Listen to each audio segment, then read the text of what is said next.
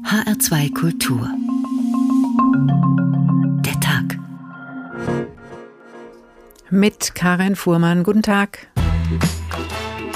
Wir müssen den Menschen in unserem Land zeigen, dass ein Ende der freiheitseinschränkenden Maßnahmen unmittelbar bevorsteht. Ja, fantastisch. Ist auf jeden Fall ein Schritt in die äh, Gesellschaft zurück. Gerade auch für jüngere Leute wie uns. Eine richtige Entscheidung, weil wir auch irgendwann mal wieder zur Normalität zurückkommen müssen. Guten Morgen, Freiheit.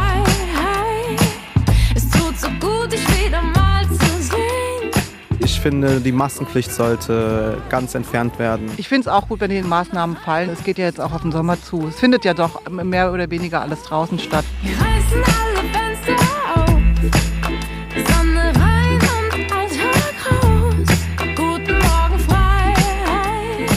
Auf der anderen Seite denke ich mir, bei einer so einer Inzidenz weiter zu lockern, ist auch Hanebüchen. Ich bin vorsichtig mit so großen Worten. Das Virus richtet sich nicht nach dem äh, Kalender. Wenn wir uns jetzt auf diese Reise begeben hin zu mehr Öffnung, dann ist es wichtig, dass wir auch über den 20. März hinaus den sprichwörtlichen Sanikasten im Kofferraum haben. Ja, man wird sehen, wo es hinführt. Guten Morgen, Freiheit. Es tut so gut, dich wieder mal zu sehen. Und wenn man dann merkt, es läuft nicht, dann muss man halt wieder schauen, wie man es dann besser anpasst. Und von daher sollte man die Verantwortung wieder ein bisschen zurückgeben an jeden Einzelnen.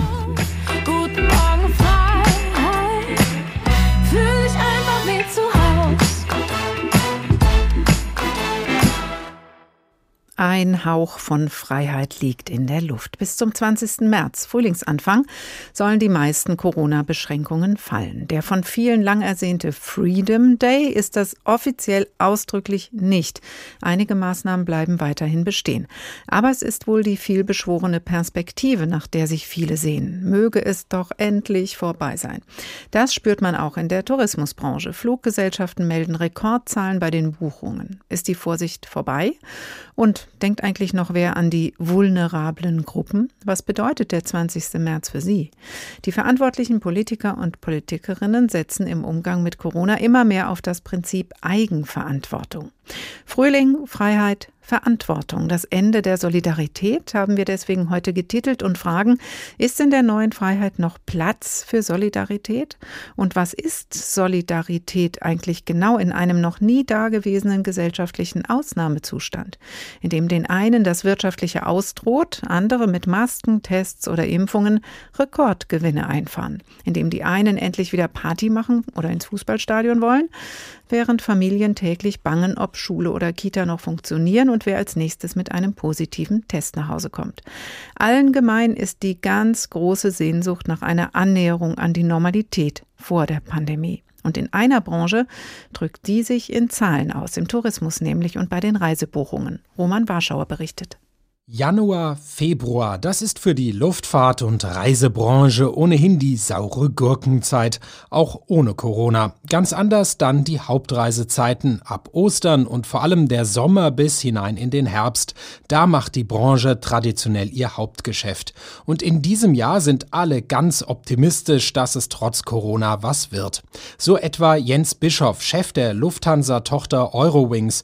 Er sagt, die Indizien für ein gutes Jahr würden sich verstärken und blickt dabei auf die Buchungseingänge. Wir erhalten gerade jetzt schon für Ostern, aber natürlich auch vor dem vor uns liegenden Sommer inzwischen jeden Tag Zehntausende Buchungen und es hat sich doch deutlich mittlerweile belebt, die äh, Buchungstätigkeit.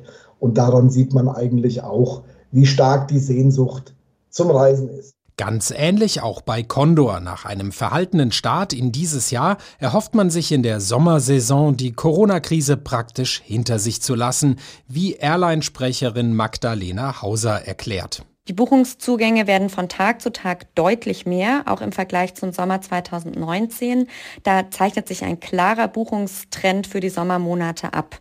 Es wird immer noch recht kurzfristig gebucht, aber viele Kundinnen und Kunden legen sich auch jetzt schon gerade für die Ferienzeiträume, also Osterferien und Sommerferien fest. Dort gibt es auch ein extrem starkes Angebot mit vielen Destinationen und vielen Frequenzen, was fast wieder dem Vorkrisenniveau entspricht. Beliebt sind natürlich Klassiker wie die Kanaren, die griechischen Inseln oder Mallorca. Für Eurowings zum Beispiel ist die Baleareninsel faktisch ein Drehkreuz geworden, ist das wichtigste Ziel für die Fluggesellschaft. Jens Bischoff. Hier werden wir im Sommer über 380 Mal pro Woche von über 20 Flughäfen in Europa die Insel ansteuern. Wenn Sie das allein mit letztem Jahr vergleichen und der letzte Sommer war schon gut, nachdem die Reisebeschränkungen aufgehoben waren. Dort sind wir in der Spitze mit ca. 320 Flügen geflogen die Woche und jetzt sind es 380 Flüge. Bei der großen Schwester Lufthansa denkt man darüber nach, wie im vergangenen Jahr auch, wieder mit dem Jumbo auf die Insel zu fliegen.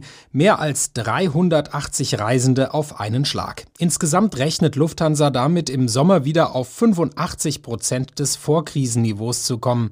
Allerdings ohne Asien, wo noch immer viele Reisebeschränkungen greifen. Umso wichtiger sind neben den Mittelmeerzielen die Verbindungen nach Nordamerika. Hier verzeichnet Lufthansa etwa für Flüge nach New York, Miami oder Los Angeles eine dreimal höhere Nachfrage als 2021. Allerdings galt für die USA bis in den November faktisch ein Einreiseverbot mit nur wenigen Ausnahmen. Auch Condor will etwas vom nordamerikanischen Kuchen abhaben und sieht hier eine besonders starke Nachfrage. Sprecherin Magdalena Hauser. Auf der Langstrecke sehen wir, dass Nordamerika besonders hoch im Kurs steht. Schließlich war diese Region jetzt auch zwei Sommer in Folge im Prinzip geschlossen. Condor bietet so viele Non-Stop-Flüge nach Nordamerika wie nie zuvor an, zum Beispiel nach Los Angeles oder nach San Francisco. Es sind auch spannende Ziele in Kanada dabei, wie zum Beispiel Vancouver oder Toronto. Wenn die Menschen im Sommer in den Urlaub fliegen wollen, dann spüren das natürlich auch die Reiseveranstalter. Der Reisekonzern Der Touristik mit Sitz in Köln und Frankfurt geht ab Mitte des Jahres davon aus, dass sich die Nachfrage wieder auf Vorpandemieniveau einpendeln wird. Beliebtestes Reiseziel der Deutschen ist, nach Angaben des Unternehmens, auch in diesem Jahr wieder Deutschland. Aber es zieht wieder mehr Menschen in die Ferne. Türkei, Griechenland, Mallorca, Ägypten und bei den Fernzielen USA, Karibik. Passt also zu den Erwartungen der Fluggesellschaften für diesen Sommer. Roman Warschauer über die Buchungslage für das Jahr 2022. Es läuft, könnte man da sagen. Professor Jürgen Schmode, Tourismusforscher an der Uni München und wissenschaftlicher Leiter des Bayerischen Zentrums für Tourismus. Guten Tag. Schönen guten Tag. Ein Boom bei Reisebuchungen. Dabei sind wir noch mitten in der Pandemie. Woher kommt das? Warum ist uns Urlaub und Reisen so wichtig? Es liegt daran, dass das Reisebedürfnis eigentlich ungebrochen gewesen ist. Auch 2020 und 2021 äh, sind wir sehr viel gereist, anders als im globalen Durchschnitt. Wir sind nur anders gereist. Und das liegt daran, dass das Reisen sich quasi zu einem Grundbedürfnis entwickelt hat. Wir sprechen auch von der Demokratisierung des Reisens. Wir haben eine extrem hohe Partizipation am Reisegeschehen. Knapp 80 Prozent der Bevölkerung sind jedes Jahr mindestens auf eine größere Urlaubsreise gegangen. Und dahinter steckt diese Sehnsucht, man muss mal raus, man muss was anderes sehen, sonst fällt einem die Decke auf den Kopf. Erfüllen äh, Auslands- und Fernreisen diese Sehnsucht besonders? Äh, ja, Auslandsreisen sind bei den Deutschen sehr populär gewesen vor der Corona-Krise. Äh, auch während der Corona-Krise sind mehr, knapp mehr als die Hälfte der, der Reisen ins Ausland gegangen. Aber Deutschland war trotzdem das wichtigste Reiseziel äh, der Deutschen, wenn wir uns die einzelnen Länder anschauen. Die Änderung, die wir jetzt beobachten können, ist, dass die Fernreiseziele noch Zeit brauchen, bis sich diese Destinationen erholen, bis sie wieder nachgefragt werden. Das konzentriert sich jetzt erstmal auf Europa. Das heißt, die Deutschen sind weiterhin reiselustig. Nun wollen wir ja in dieser Sendung auch mal schauen, wie es mit der Solidarität aussieht in der momentanen Pandemie, aber auch in der Phase der Lockerungen, die jetzt kommt. Hat das was mit Solidarität zu tun, ob ich reise oder nicht? Nach unseren Untersuchungen spielt die Frage der Solidarität keine Rolle, äh, sondern das ist eine Entscheidung, die im Wesentlichen geprägt wird, einmal durch das Alter und zum Zweiten durch das verfügbare Haushaltseinkommen. Das sind die beiden größten äh, Einflussfaktoren auf die Entscheidung, äh, ob ich reise äh, oder nicht. Wir hatten allerdings eine Phase vor Corona, wo ja solche Begriffe wie Flugscham eine Rolle gespielt haben, Fridays for Future. Das spielt in Zukunft auch wieder eine Rolle. Alter und Einkommen, das ist nachvollziehbar, aber war es jetzt in der Pandemie vielleicht dann doch manchmal ein Faktor, ob man hinterher in Quarantäne musste oder so, oder hat das dann nur die Reiseziele beeinflusst? Das hat im Wesentlichen die Reiseziele beeinflusst. Äh, wir konnten zum Beispiel beobachten, dass 2020 das Flugzeug extrem verloren hat zugunsten des PKWs, dass aber beispielsweise aus Nordrhein-Westfalen sehr viele Menschen in die Niederlande gefahren sind. Die Niederlande hatten sogar ein Plus, was an deutsche äh, gemessen an den deutschen Urlaubern. Die Bayern sind verstärkt nach Österreich, die Baden-Württemberger verstärkt nach Frankreich und in die mhm. Schweiz. Man hat also das grenznahe Ausland aufgesucht, weil man da die Sicherheit hatte, ich komme wieder zurück. Und jetzt haben wir die Situation, dass alle sagen, jetzt können wir endlich wieder. Und Sie haben eben schon mal angesprochen, es gab schon mal Nachdenken, muss die Flugreise eigentlich sein? Ähm, Kann es Deutschland vielleicht auch sein, statt dass man auf die Malediven fliegt? Dieses Stichwort Verantwortung bezogen auf die Klimabelastung, räumen Sie dieser Verantwortung oder diesem Gefühl von Solidarität noch eine Chance ein? Ja, auf jeden Fall. Äh, betrifft aber nicht die äh, gesamten Reisenden, sondern wir haben ungefähr ein Drittel der Reisenden, äh, die in den Befragungen sagen, ja, ich denke über mein Reiseverhalten nach. Das heißt nicht, dass ich aufs Reisen verzichte, aber ich werde anders reisen. Ich werde vielleicht nicht mehr jedes Jahr eine Flugreise machen, sondern alle zwei, drei Jahre. Während zwei Drittel der, der Reisenden sagen, ja, ich kehre zu meinem ursprünglichen Verhalten zurück. Äh, da spielt Nachhaltigkeit nicht so eine große mhm. Rolle. Das ist Verantwortung in Bezug auf Nachhaltigkeit, auf Klimabelastung. Es gibt ja aber auch eine Vorstellung von Solidarität beim Reisen in bestimmte Länder. Zum Beispiel hat die Tourismusbranche in Südafrika sich sehr unsolidarisch behandelt gefühlt, als nach den ersten Omikron-Fällen dort das Land zum Hochrisikogebiet erklärt wurde. Können sich dann auch Fernreisende auf diese Art und Weise vielleicht als solidarisch handelnde Menschen fühlen? Ja, äh, durchaus. Äh, auch, weil gerade bei Fernreisen äh, ja sehr viele Arbeitsplätze auch durch die deutschen Touristen quasi indirekt generiert werden, durch die touristischen Umsätze, die dort äh, erzielt werden. Ja, man könnte sogar sagen, wir haben da durchaus auch eine gewisse Verantwortung, weil wir ja dafür gesorgt haben, dass diese Arbeitsplätze entstanden sind. Und wenn wir jetzt auf einmal alle wegbleiben würden, äh, dann würde in diesen Destinationen das Problem der Arbeitsplätze äh, ein ganz massives werden. Also auch da gar nicht alles so einfach. Solidarität und Verantwortung ist immer eine Sache der Perspektive. Professor Jürgen Schmude, Tourismusforscher an der Uni München, besten Dank. Frühling, Freiheit, Verantwortung, das Ende der Solidarität, HR2 der Tag. Es gibt Situationen, da benötigt man ganz besonders jemanden, der sich mit einem solidarisch fühlt. In so einer Situation befindet sich der Geschäftsmann Charles Darney in Charles Dickens Roman Eine Geschichte aus zwei Städten. Corona war da noch in weiter Ferne. Er befindet sich während der Französischen Revolution als politisch Gefangener in einem Pariser Gefängnis. In dem dunklen Gefängnis der Conciergerie erwarteten die Verurteilten des Tages ihr Schicksal.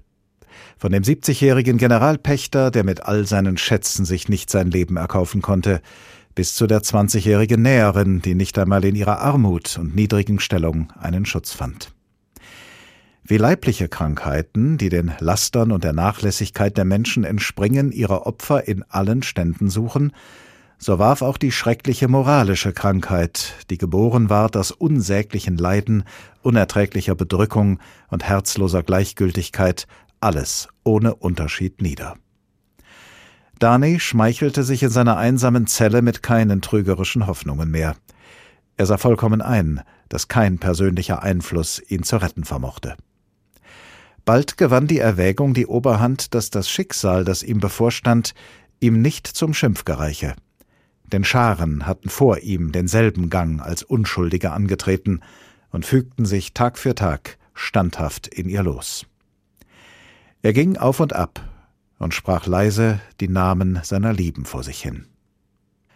Fußtritte auf dem Steinflur draußen vor der Tür. Er blieb stehen. Der Schlüssel wurde in das Schloss gesteckt und umgedreht. Wie es weitergeht mit Charles Dani bei Charles Dickens und ob ihm Solidarität widerfährt, erfahren Sie später. Frühling, Freiheit, Verantwortung, das Ende der Solidarität, der Tag in H2 Kultur. Der Frühling beginnt am 20. März. Ein bisschen mehr Freiheit wird es geben bis dahin. Die politische Verantwortung wird Stück für Stück zu mehr Eigenverantwortung. Trotzdem will in der Ampelregierung niemand von einem Freiheitstag sprechen, auch wenn manche Medien das tun. Denn die Pandemie ist so wenig endgültig vorbei wie im Juli letzten Jahres, als der Freedom Day in Großbritannien ausgerufen wurde. Und so bleibt die Pandemielage trotz stufenweiser Lockerungen differenziert zu betrachten. Vera Wolfskämpf tut das für uns. Es gibt gute und schlechte Nachrichten. Zunächst zu den guten. Ich glaube, wir haben den Höhepunkt der Omikron-Welle überschritten sagt Bundesgesundheitsminister Karl Lauterbach mit Blick auf die sinkenden Fallzahlen. Das Robert Koch Institut bestätigt das. Vizepräsident Lars Schade ist vorsichtig optimistisch. Das Virus und seine Folgen werden durch zunehmende Immunisierung und durch die bisherigen Maßnahmen immer weiter ausgebremst. Insofern seien erste Schritte, die Beschränkungen im Alltag zu lockern, gerechtfertigt. Doch Lauterbach fürchtet einen Überbietungswettbewerb, bei dem einzelne Politiker sich profilieren wollen. Deshalb appelliert der SPD-Politiker insbesondere an die Ministerpräsidentinnen und Ministerpräsidenten selbst, nicht über die beschlossenen Lockerungen hinauszugehen. Das ist mein Appell wirklich. Wir müssen das umsetzen wie ein Uhrwerk. Bund und Länder hatten Lockerungen in drei Stufen beschlossen.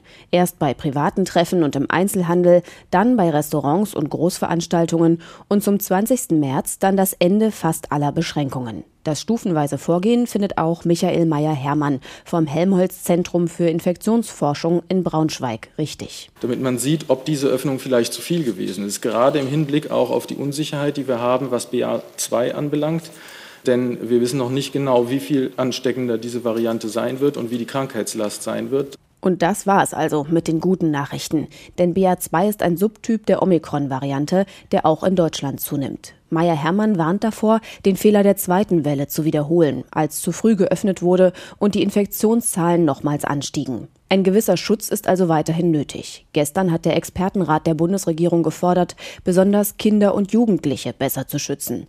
Das unterstützt auch Gesundheitsminister Lauterbach. Man wolle keine Durchseuchung zulassen. Daher fordern wir dazu auf, die Kinder gut zu schützen. Dazu zählen natürlich, dass gerade bei der hohen Inzidenz natürlich die Kinder auch durch Masken geschützt sein müssen. Eine klare Kritik an den Bundesländern, die angekündigt haben, die Maskenpflicht an den Schulen schon bald aufzuheben. Und damit zu den schlechten Nachrichten. Die Pandemie ist nicht vorbei. Viele in der Wissenschaft rechnen im Herbst mit der nächsten Corona-Welle. Auch RKI-Vizepräsident Lars Schade erklärt. Das SARS-Coronavirus 2 wird nicht mehr verschwinden. Wir müssen uns darauf einstellen, dass es auch in Zukunft weitere Covid-19-Wellen geben wird. Wie sie genau verlaufen werden, können wir noch nicht vorhersagen. Klar sei aber, die Impfung schützt. Besonders gefährlich findet Gesundheitsminister Lauterbach deshalb die Impflücke bei den über 60-Jährigen. 12 Prozent seien nicht geimpft. Um sich auf den Herbst vorzubereiten, brauche es unbedingt eine allgemeine Impfpflicht. Es werde weiter Infektionen geben, sagt Michael Meyer-Hermann vom Helmholtz-Zentrum für Infektionsforschung. Deshalb brauche es die nötige Grundimmunität in der Bevölkerung. Es geht darum, dass wir das in einen normalen Zustand überführen, dass wir irgendwann Coronaviren haben und äh, diese Krankheiten eben wie einen Schnupfen behandeln können. Und dann wäre es, wenn es soweit ist, doch wieder eine gute Nachricht. Stufenweise fallen die Corona-Beschränkungen bis zum 20. März. Das hat die Bund-Länder-Konferenz am Mittwoch beschlossen. Von einem Freedom Day wie in Großbritannien sprechen die Regierungsparteien nicht, aber die Pandemielage erlaubt Lockerungen, die Freiheiten zurückbringen. Dr. Daniel Witte, Soziologe an der Uni Bonn, guten Tag. Guten Tag, Frau Fuhrmann. Die Bundesregierung ist mit Abwägungsprozessen sehr gefordert, auch und besonders bei den Entscheidungen in der Pandemie. Finden denn diese Abwägungsprozesse in Ihrer Wahrnehmung auf eine Weise statt, die möglichst viel Freiheit für möglichst viele dabei herauskommen lässt? Ja, die Frage ist natürlich in gewisser Weise schon äh, asymmetrisch gestellt, weil ähm, sich zunächst mal die Bundesregierung fragen lassen muss, ob Freiheit das einzige Gut ist, was hierbei berücksichtigt werden muss. Also angesichts von immer noch 1500 Verstorbenen etwa pro Woche geht es ja möglicherweise schon ein wenig an der Situation vorbei und Freiheit muss natürlich, ähm, das wissen die Moralphilosophinnen noch besser als ich, immer abgewogen werden mit anderen Werten und Zielen wie beispielsweise auch Gerechtigkeit oder hier ganz konkret äh, dem Gesundheitsschutz. Und auch der Solidarität. Aber nun sind ja nun mal verschiedene gesellschaftliche Gruppen auch mit verschiedenen Interessen an der Regierung dran. Und das ist auch nachvollziehbar. Die Veranstaltungsbranche, der Einzelhandel guckt anders auf die Pandemie als das Klinikpersonal. Die Sportverbände tun es anders als die Gewerkschaft der Lehrkräfte zum Beispiel. Was sollte denn da anders gewichtet werden in den Entscheidungen? Naja, also wir haben aus meiner Sicht ein gesamtgesellschaftliches Problem dahingehend, dass wir mit relativ großem Erfolg zwei Jahre lang auf Solidarität gepocht haben.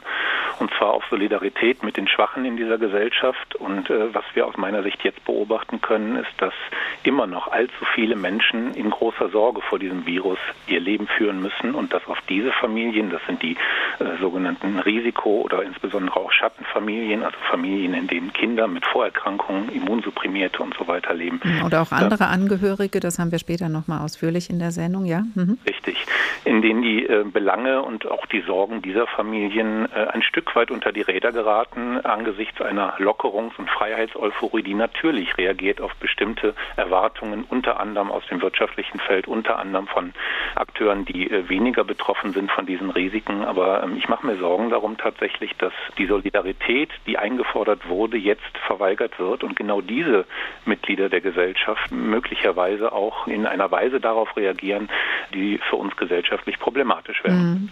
Meinen Sie damit zum Beispiel die Leute, die jetzt eben sagen, wir reisen wieder? Ich meine, wer wollte, konnte das auch in den letzten Wochen und Monaten schon reichlich tun, aber wir haben gehört, die Buchung für die nächsten Monate äh, schnell nach oben.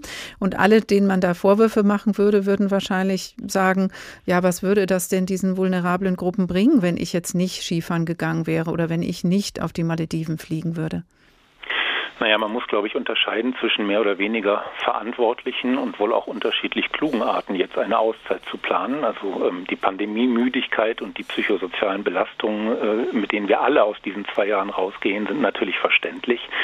Aber es macht dann schon einen Unterschied, glaube ich, ob man sich etwa äh, einsam irgendwo an der Ostsee zurückzieht oder äh, mit 200 Leuten im Ferienflieger in die Hotelanlage auf Mallorca fliegt zum Beispiel. Und äh, das äh, bringt natürlich Einträge auch wieder ins Infektionsgeschehen hier bei uns. Und und äh, insofern meine ich, dass man da auch Akteure ein Stück weit in die Verantwortung nehmen kann. Mhm. Ähm, und ist das denn jetzt, die Frage, was meinen Sie mit Akteuren, Herr Witte? Ist das jetzt eine Folge dieser propagierten Eigenverantwortung, dass unsolidarischer gehandelt wird? Muss das unbedingt eine Folge sein? Oder wen meinen Sie mit Akteuren, äh, die dann vielleicht anders agieren müssten?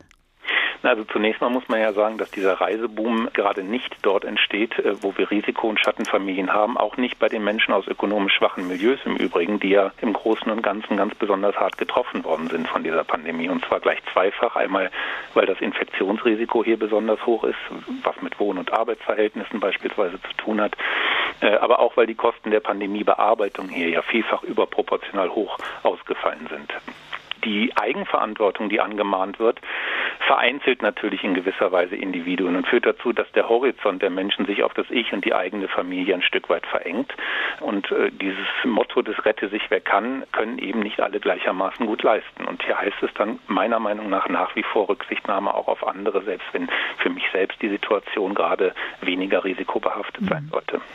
Und dass die ähm, Politiker in Berlin und Politikerinnen da jetzt äh, nach ihrer Wahrnehmung nicht das Augenmerk in diese Richtung vor allen Dingen ausrichten, ist das ein Ergebnis äh, von ja, so einer Art Kapitulation, weil die Gesundheitsämter kommen ja sowieso nicht mehr hinterher. Wenn man einen positiven Test hat, kriegt man irgendwann eine Woche später das Schreiben, dass man in Isolation soll. Und jetzt reichen auch Antigen-Schnelltests manchmal schon, wo man früher PCR brauchte. Also man kommt organisatorisch nicht hinterher. Also macht man eben solche Entscheidungen oder ist es äh, das Nachgeben auf den Druck hin bestimmter Gruppen?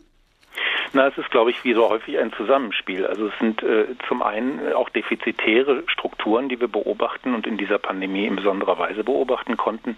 Es ist natürlich ein auch politisch sich artikulierender Druck von bestimmten Interessensgruppen, der dahinter steht. Und es ist eine Politik, die auch natürlich um Wählerstimmen und Zustimmung bangen muss und immer auch natürlich das nächste Wahlergebnis im Blick haben muss, etc.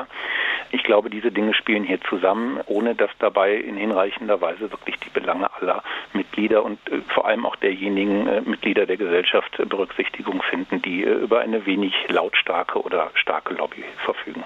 Sie sprechen auf Twitter von einer Politik, die den gesellschaftlichen Zusammenhalt und die Fundamente unseres Gemeinwesens gefährde. Wie sollte es anders laufen? Indem man jetzt in einer Phase, wo durch natürlich Fortschritte der Impfungen, der Impfquote zurzeit zumindest eine Variante, die äh, für einen Großteil der Bevölkerung weniger gefährlich scheint, äh, Rücksicht genommen wird auf diejenigen, für die diese Vorteile, Vorzüge, diese Entwicklungen nicht in gleichem Maße gelten. Also zum Beispiel Menschen im Blick zu behalten, die sich nicht impfen lassen können bislang. Das gilt nicht nur für äh, Menschen mit bestimmten Vorerkrankungen, das gilt auch für einen Großteil der Kinder immer noch. Und indem dem die Interessen dieser Menschen äh, in dieser Situation, in der jetzt alles auf Öffnung drängt, äh, tatsächlich nach wie vor gewichtet werden, mitgewichtet werden, in die Rechnung einbezogen werden. Also ruhig ein bisschen langsamer machen. Ja, das äh, ja, kann man so sagen. Dr. Daniel Witte, Soziologe an der Uni Bonn. Vielen Dank. Frühling, Freiheit, Verantwortung, das Ende der Solidarität, der Tag in H2 Kultur. Und wie ergeht es Charles Dani, dem Geschäftsmann, der als politisch Gefangener zu Zeiten der Französischen Revolution in einem Pariser Gefängnis sitzt? Soeben hatte sich der Schlüssel im Schloss gedreht.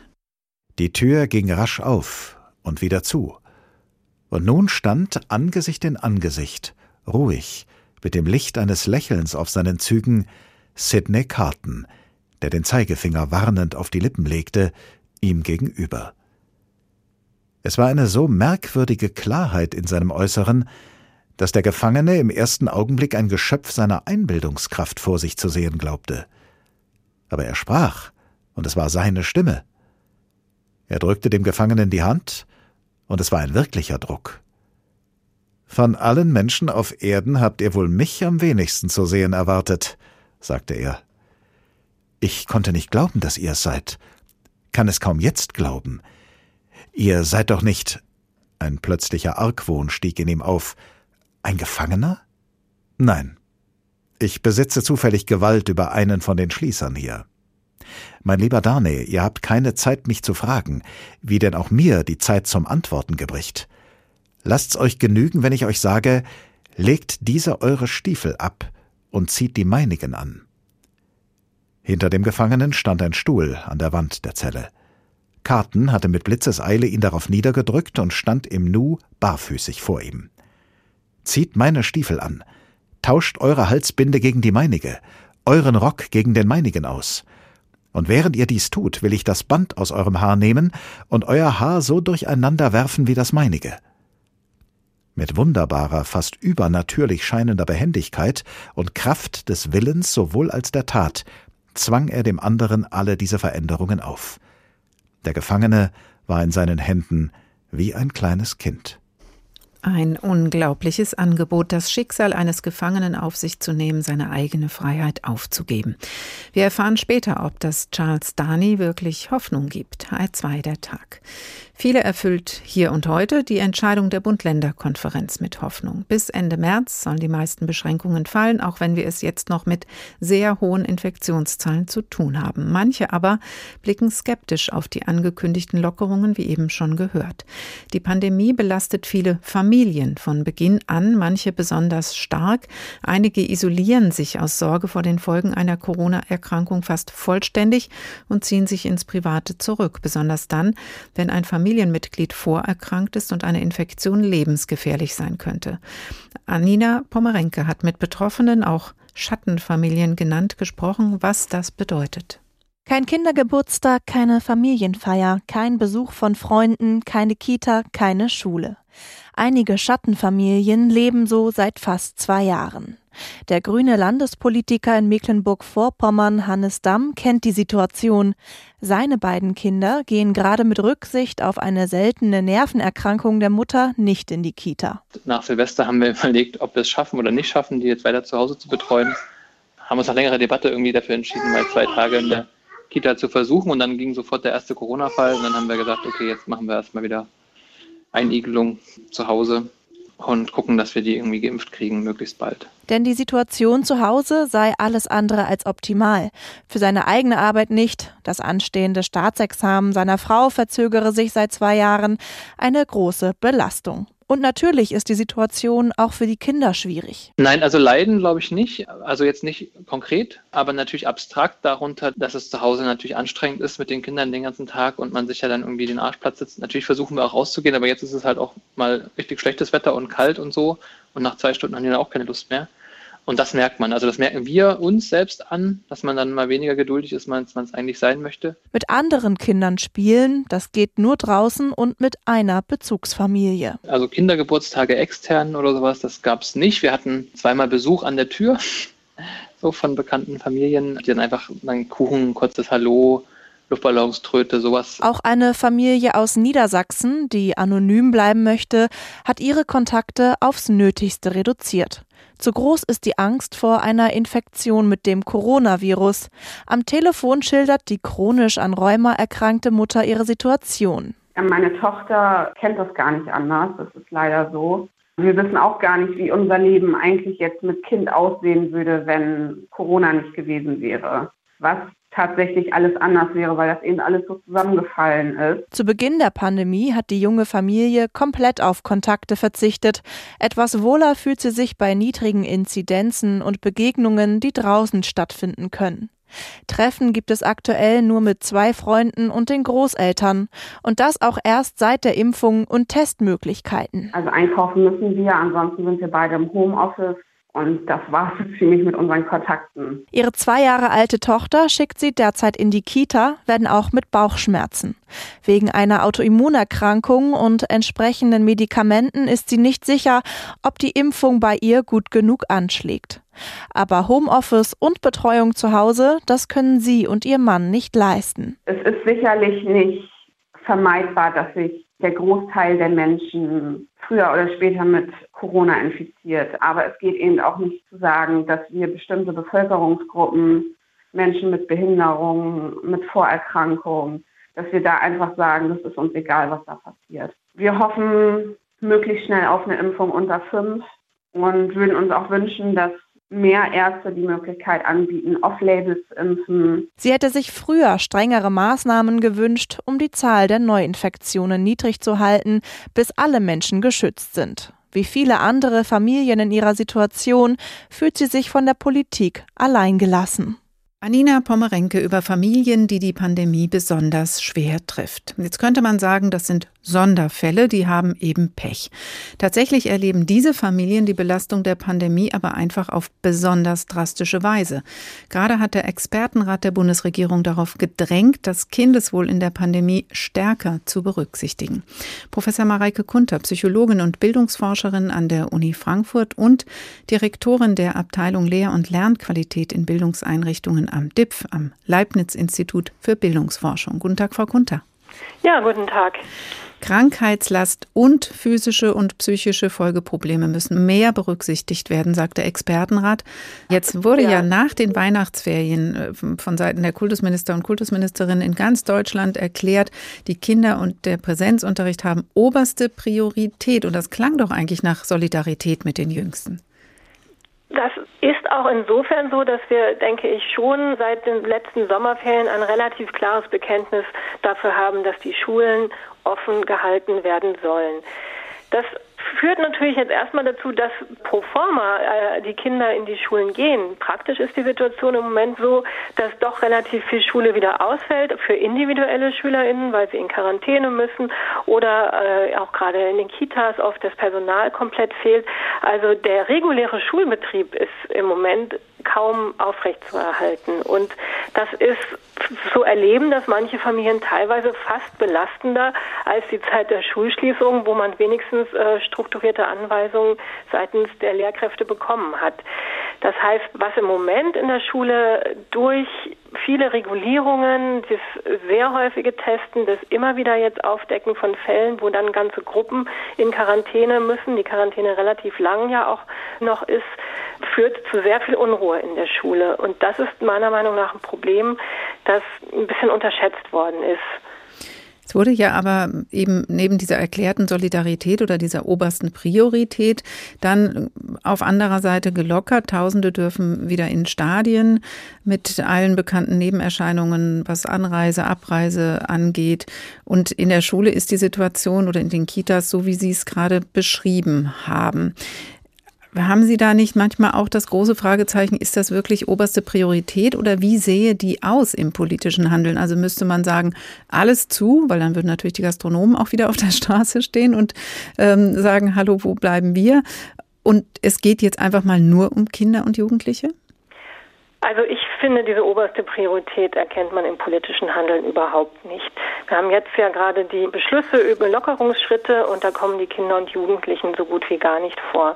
Man hätte aus meiner Sicht, ähm, wenn es wirklich darum ging, Kindern und Jugendlichen hohe Priorität ja, zukommen zu lassen, dann hätte es einen ganzen Abschnitt dazu geben müssen, wie gehen wir jetzt zukünftig mit Kindern und Jugendlichen um? Was bedeutet das nicht nur für die Schulen, sondern auch für die ganzen Freizeitangebote und Unterstützungsangebote? Sie müssen sich vorstellen, Kinder haben seit zwei Jahren keine kaum Klassenfahrten äh, gemacht, Konfirmationsfreizeiten fallen aus, soziale Treffen, viel ist überhaupt nicht möglich gewesen. Mhm. Schulkonzerte, Chor, all das wird ja überhaupt nicht thematisiert und ähm, da sehe ich schon ein großes Versäumnis der Politik, dass offensichtlich das Leben der Erwachsenen, die Bequemlichkeiten der Erwachsenen, also äh, Fußballstadion, äh, Gastronomie, natürlich geht es dort auch um Industrien, aber bei den Kindern geht es wirklich um Elementares. Es geht um Bildung, es geht um Gesundheit, psychische wie physische Gesundheit.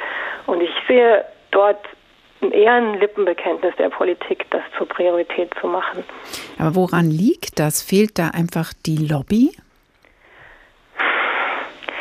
Ich glaube, dass da man da wirklich nochmal wirklich zurück in die Anfänge der Pandemie gehen muss.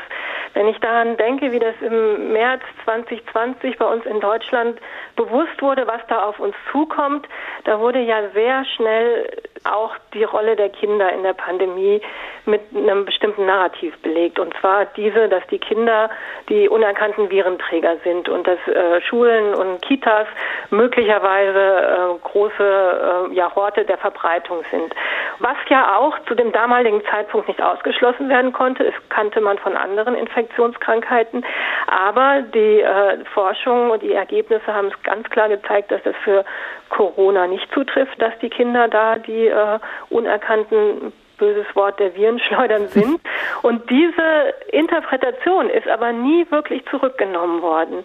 Entgegen aller empirischen Erkenntnisse, die wir haben, wir wissen, Kinder erkranken weniger, sie übertragen auch weniger und wir wissen auch, dass die Schulen und Kitas unter den geltenden Hygienemaßnahmen relativ sichere Orte sind. Mir fehlt wirklich da ein Bekenntnis, dass man sagt, es stimmt nicht, dass die Kinder die Pandemie antreiben. Und ich glaube, dieses Bild von den doch irgendwie gefährlichen Kindern hat sich so in die Köpfe der Bevölkerung auch und der Politik festgesetzt und das wird nicht gegengesteuert. Mir fällt noch ein anderer Gegensatz auf, der da vielleicht gemacht wird, der gar nicht unbedingt so stimmt, weil man hat den Eindruck, es wird abgewogen, können wir uns Bildung leisten oder müssen wir der Wirtschaft Vorrang geben? Ist das wirklich ein Gegensatz? Auf gar keinen Fall. Es gibt äh, mittlerweile ja auch Schätzungen darüber, was jetzt dieser Lernausfall, was das auch volkswirtschaftlich bedeuten kann. Und das bedeutet erstmal individuell für die betroffenen Kinder und Jugendlichen kann so ein Lernausfall, der sich sagen dann später in verzögerten oder schlechteren Bildungskarrieren auswirken kann, dann auch eben in geringerem Verdienst in der Lebensspanne, kann eben auch sich volkswirtschaftlich auswirken. Und wir sehen in der Pandemie, dass es eine Gruppe von Kindern gibt, die einfach besonders betroffen sind. Das sind die Kinder, die von zu Hause wenig Unterstützung bekommen können. Das ist eine Gruppe, die auch vor der Pandemie in Deutschland im Bildungssystem relativ schlecht gefördert worden ist. Wir sind da im Vergleich zu anderen Ländern, stehen wir nicht sehr gut da, sondern wir haben eine relativ große Gruppe an Kindern und Jugendlichen, die die Schule verlassen und nicht sehr gut von ihren Kompetenzen fürs Erwachsenenleben ausgestattet sind. Und es ist eine Frage, ob wir als Gesellschaft uns so etwas leisten können. Bildung und Wirtschaft schließen sich nicht aus, im Gegenteil. Und Kinder gehören stärker in den Fokus der Pandemiepolitik, sagt Professor Mareike Kunter, Psychologin und Bildungsforscherin an der Uni Frankfurt und am Leibniz-Institut für Bildungsforschung und Bildungsinformation. Vielen Dank. Frühling, Freiheit, Verantwortung, das Ende der Solidarität, der Tag in HR2 Kultur. Das Ende der Gefangenschaft könnte es für Charles Darney bedeuten, dass soeben ein überraschender Besucher mit einem solidarischen Angebot in seine Zelle in einem Pariser Gefängnis getreten ist. Es ist der englische Anwalt Sidney Carton. Die beiden kennen sich und sehen einander sehr ähnlich. Karten, lieber Karten, es ist Wahnsinn. Es kann nicht gelingen. Und es ist nie gelungen. Man hat es schon versucht. Aber es ist immer missglückt. Ich bitte euch, macht mir den Tod nicht durch den eurigen noch herber. Verlange ich denn von euch, ihr solltet zu der Tür hinausgehen, mein lieber Darnay? Wenn ich euch dieses Ansinnen stelle, so ist es immer noch Zeit, euch zu weigern. Während er diese Worte sprach, bewegte sich seine Hand leicht und langsam gegen das Gesicht des Gefangenen hin. Darnay starrte ausdruckslos umher. Was ist dies für ein Geruch? fragte er. Es ist mir etwas in die Nase gekommen. Der Gefangene suchte, als sei sein Gedächtnis verwirrt oder sein Geist nicht in Ordnung, sich zu sammeln. Cartens Hand war dicht und fest an seinen Nasenlöchern, und dessen linker Arm hatte sich um seinen Leib geschlungen. Einige Augenblicke kämpfte er schwach gegen den Mann an, der gekommen war, um für ihn sein Leben zu opfern. Aber nach Ablauf einer Minute oder so lag er besinnungslos am Boden. Hurtig und mit ebenso sicherer Hand wie mit treuem Herzen schlüpfte Karten in die Kleider, die der Gefangene abgelegt hatte, kämmte sich das Haar zurück und band es mit dem Band zusammen, das Darnay getragen hatte. Karten nahm an dem Tisch Platz, die Stirne mit den Händen unterstützend. Bald darauf kehrte der Schließer mit zwei Männern zurück. Sie hoben den Besinnungslosen auf, schoben ihn in eine Sänfte, die sie mit herausgebracht hatten, und schickten sich an, ihn fortzutragen. Die Tür schloss sich und Karten war allein. Mehr Solidarität, mehr Opfer geht nicht. Karten sitzt in der Todeszelle, während der verurteilte Charles Darney nun in Freiheit ist, ohne danach verlangt zu haben. Charles Dickens, eine Geschichte aus zwei Städten. HR2 der Tag. Jetzt haben wir schon einiges gehört darüber, welche Rolle die vielbeschworene Solidarität in der Pandemie bisher gespielt hat, wie anfangs viele junge Menschen aus Solidarität auf Dinge verzichtet haben, um gefährdete Ältere zu schützen.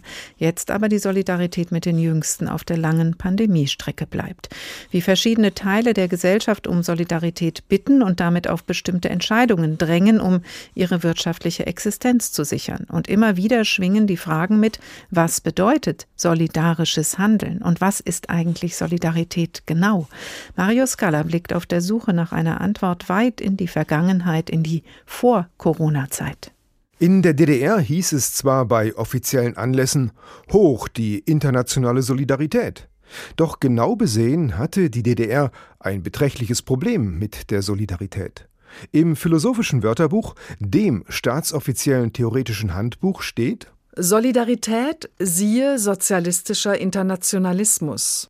Für einen der entscheidenden Kampfbegriffe der Arbeiterbewegung hatte die DDR nicht einmal einen Eintrag übrig. Unter sozialistischer Internationalismus findet sich folgender Eintrag. Grundlegendes Prinzip in der Politik und Ideologie der revolutionären Arbeiterbewegung und der marxistisch-leninistischen Parteien.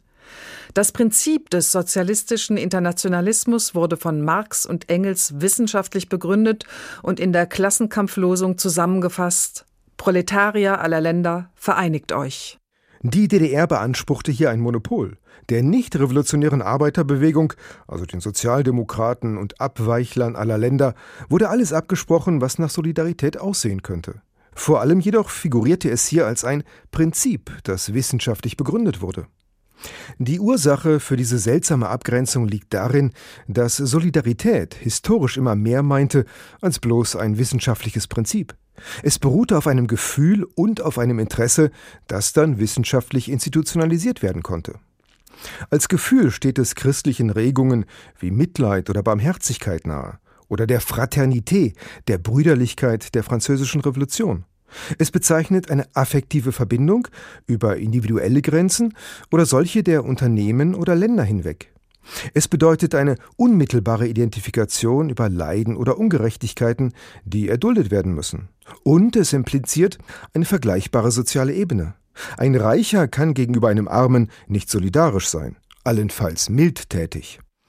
Im 19. Jahrhundert setzte sich dann mit der Arbeiterbewegung die Einsicht durch, dass ein Gefühl allein nicht genügt. Wer solidarisch ist, anerkennt ein gemeinsames Interesse. Und das kann organisiert werden durch Parteien oder Gewerkschaften im Kampf für den Acht-Stunden-Tag oder Sozialgesetze. In einem der großen Kampflieder der Arbeiterbewegung, dem Solidaritätslied, geschrieben von Bertolt Brecht, vertont von Hans Eisler, heißt es Vorwärts und nie vergessen, worin unsere Stärke besteht. Beim Hungern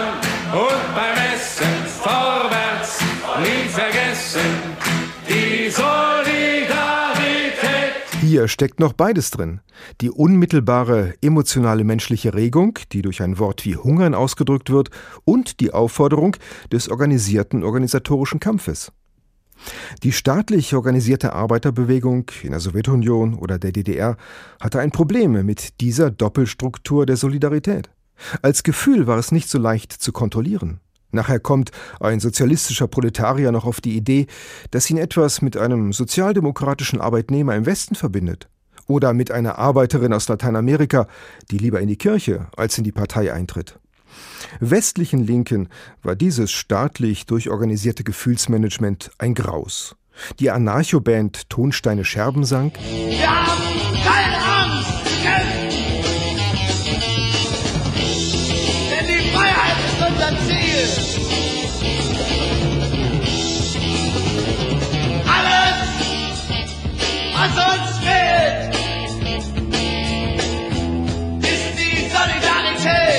Doch wenn sonst nichts fehlt, bleibt es bei dem Gefühl.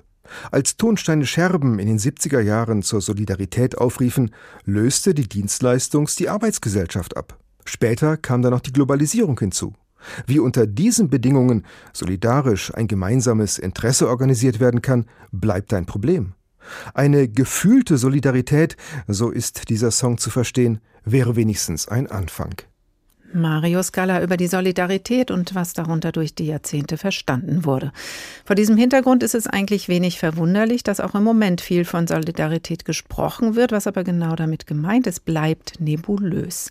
Professor Stefan Lessenich ist Soziologe und Direktor des Instituts für Sozialforschung an der Uni Frankfurt. Guten Tag, Herr Lessenich. Guten Abend, Frau Fuhrmann. Helfen Sie uns. Wie wird Solidarität heute soziologisch definiert? Naja, ähm, ich kann Ihnen zwar helfen, aber ganz persönlich, weil es gibt keine einheitliche Definition von Solidarität und äh, ähnlich wie im, im öffentlichen Gebrauch, im nichtwissenschaftlichen Gebrauch gibt es auch da verschiedene, verschiedene Positionen. Ich glaube, äh, ein zentrales Element äh, ist häufig die Wechselseitigkeit. Ähm, also es ist keine einseitige Beziehung, sondern etwas, was zwischen äh, zwei Personen oder Gruppen oder Positionen passiert. Äh, man macht also da was miteinander und nicht nur füreinander.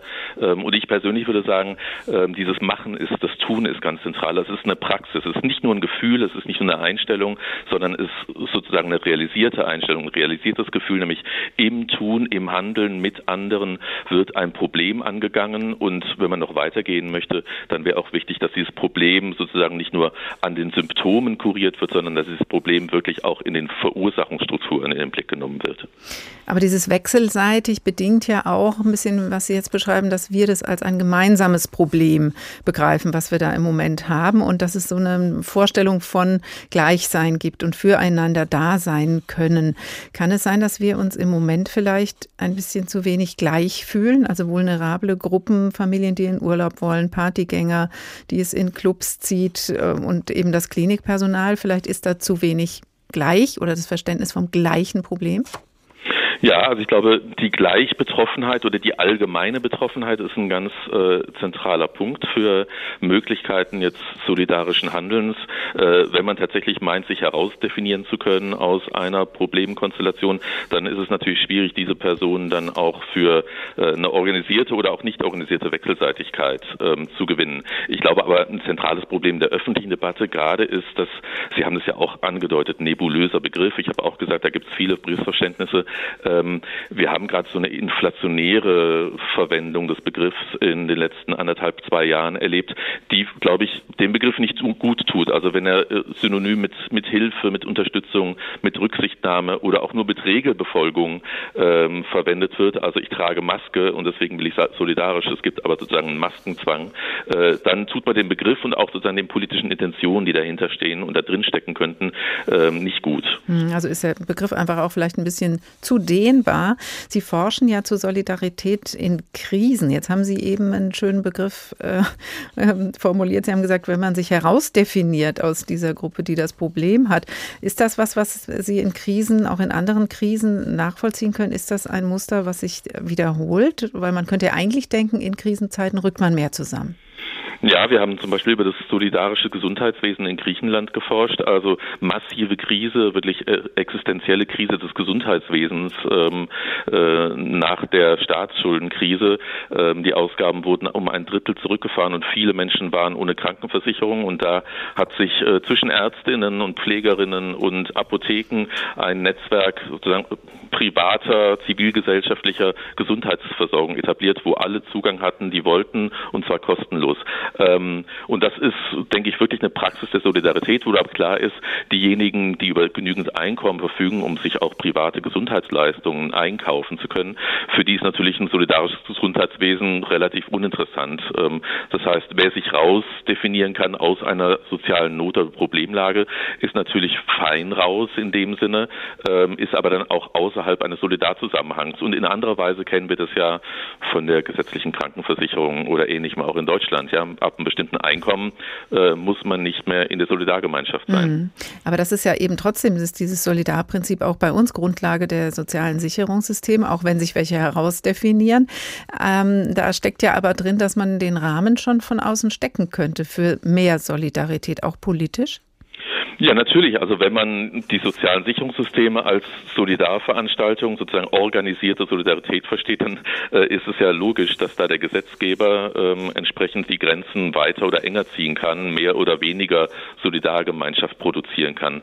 Ähm, aber ansonsten würde ich mal sagen, dass man Solidarität in einem engeren Begriffsverständnis nicht oktroyieren oder verordnen kann. Ähm, das ist tatsächlich ähm, eine gesellschaftliche Praxis, die davon lebt, dass Leute gemeinsam was tun und manchmal wissen sie am Anfang auch gar nicht, dass sie gemeinsame Interessen haben, sondern entdecken das erst im Prozess dessen, dass sie zusammenwirken. Äh, von daher gibt es einerseits diese institutionalisierte Form, aber ich glaube gesellschaftlich noch relevanter ist äh, diese nicht organisierte, äh, sich im Prozess des Tuns und des gemeinsamen Handelns ergebende Solidarität. Also Solidarität ist gemeinsam handeln, gemeinsam ein Problem angehen, eine Lösung finden. Wir haben aber eben jetzt in der aktuellen Problemlage konkurrierende Interessengruppen und das ist auch klar. Wir haben über die Sendung ja an mehreren Stellen drüber gesprochen. Es ist auch eine noch nie dagewesene Ausnahmesituation für uns alle und dazu global. Ist denn dann vielleicht dieser Gedanke der Bundesregierung, einen Expertenrat an die Seite zu stellen, genau der richtige, weil man Interessengruppen an einen Tisch holt, um gemeinschaftlich dieses Problem zu lösen? Ich weiß nicht, Expertise ist natürlich nie schlecht und wenn man die in die Politik einspeist, schon gar nicht. Ähm, aber es ist sicherlich nicht die Lösung für die Probleme, die jetzt auch ähm, in der Sendung schon erwähnt wurden, nämlich dass wir eine völlig erratische Politik eigentlich in den letzten anderthalb Jahren erlebt haben. Äh, mal Hü, mal Hot. Ähm, einzelne Bundesländer treiben, was sie wollen. Ähm, ich glaube, vieles ähm, an der sozusagen Erschöpfung in der Pandemie liegt doch auch daran, dass Leute erst, erstens nicht mehr wissen, welche Regeln eigentlich gelten und zweitens nicht den Eindruck haben, dass irgendwie mit irgendwie Weitsicht äh, gehandelt würde. Ähm, und dann ist das Beispiel, äh, dass Schulkinder beispielsweise völlig aus dem Blick geraten, finde ich auch treffend dafür. Und es ist fraglich, ob ein Expertenrat äh, da Abhilfe ähm, schaffen kann, sondern äh, ich glaube, es braucht wie häufig oder bräuchte organisierten Druck von Betroffenen, um da die Verhältnisse zu ändern. Aber beispielsweise die Eltern sind keine einfach organisationsfähige Gruppe. Professor Stefan Lessenich, Soziologe und Direktor des Instituts für Sozialforschung an der Frankfurter Uni, ganz herzlichen Dank. Solidarität ist also nicht als Begriff das einzige Problem, das wir haben. Das war der Tag für heute und für diese Woche. Solidarisch wollten wir die Woche beenden und stellen fest, so einfach ist es nicht. Man kann solidarisches Handeln nicht verordnen. Das Tagteam dieser Woche verabschiedet sich Oliver Glab, Doris Renk, Dorothea Schuler, David Alf und Markus Hürtgen. Die Sendung nachhören können Sie unter hr2.de oder in der ARD ARD Audiothek. Ich heiße Karin Fuhrmann, wünsche Ihnen noch einen schönen Abend und dann ein schönes Wochenende.